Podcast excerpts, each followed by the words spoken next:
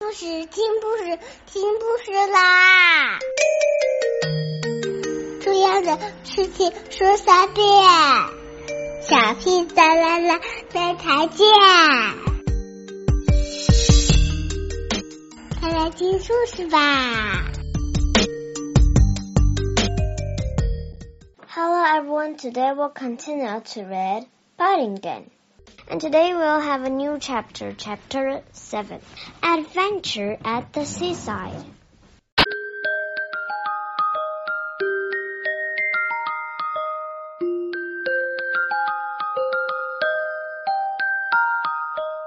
He was an industrious bear and even though it was hard work and his legs and paws soon got tired. He persevered until he had a huge pile of sand in the middle of his circle.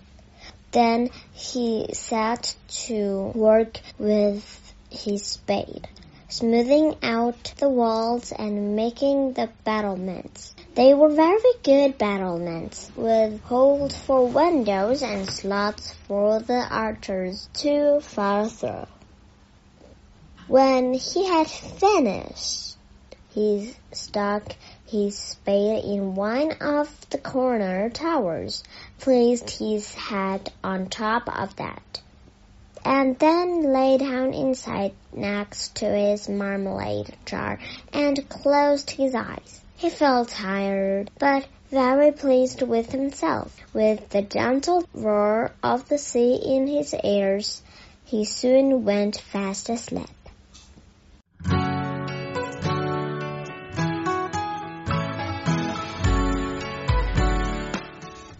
Been all along the beach, said Jonathan, and we can't see him anywhere. He didn't even have his life belt with him, said Mrs. Brown anxiously. Nothing, just a bucket and spade. The Browns were gathered in a worried group round the man from the life-saving hut. He's been gone several hours, said Mr. Brown, and the tide's been in over too. The man looked serious. And you say he can't swim? he asked. He doesn't even like having a bath much, said Judy. So I'm sure he can't swim. Here's his photograph said Mrs. Bird. He only had it taken this morning. She handed the man a handkerchief. I know, something's happened to him. He wouldn't have missed tea unless something was wrong.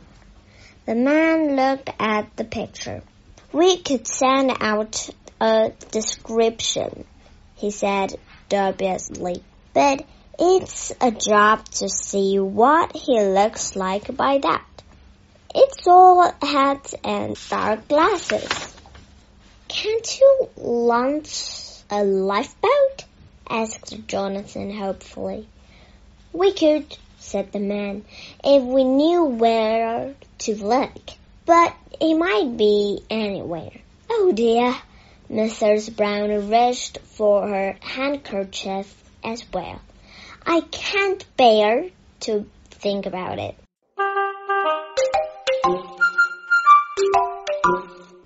Something will turn up, said Mrs. Bird comfortingly. He's got a good head on his shoulders. Well, said the man holding up a dripping straw hat, you'd better have this, and in the meantime, we'll see what we can do.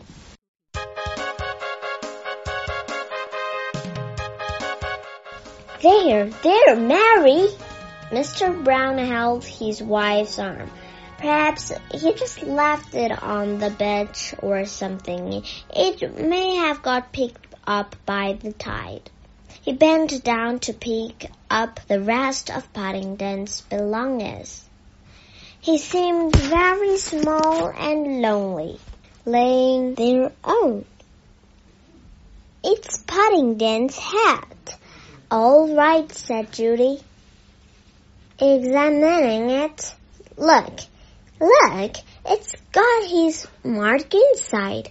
She turned the hat inside out and showed them the outline, turned the hat inside out and showed them the outline of a paw mark in black ink and the words, My hat, Paddington. I vote we'll separate, said Jonathan, and comb the bed. We'll stand more chance that way. Mr. Brown looked dubious. It's getting dark, he said. Mrs. Bird put down the traveling rug and folded her arms. Well, I'm not going back until he's found, she said. Couldn't go back to that empty house, not without Paddington. No one thinking of going back without him, Mrs. Bird said Mr. Brown. He looked helplessly out to sea. It just perhaps he didn't get swept out to sea, said the life-saving man helpfully.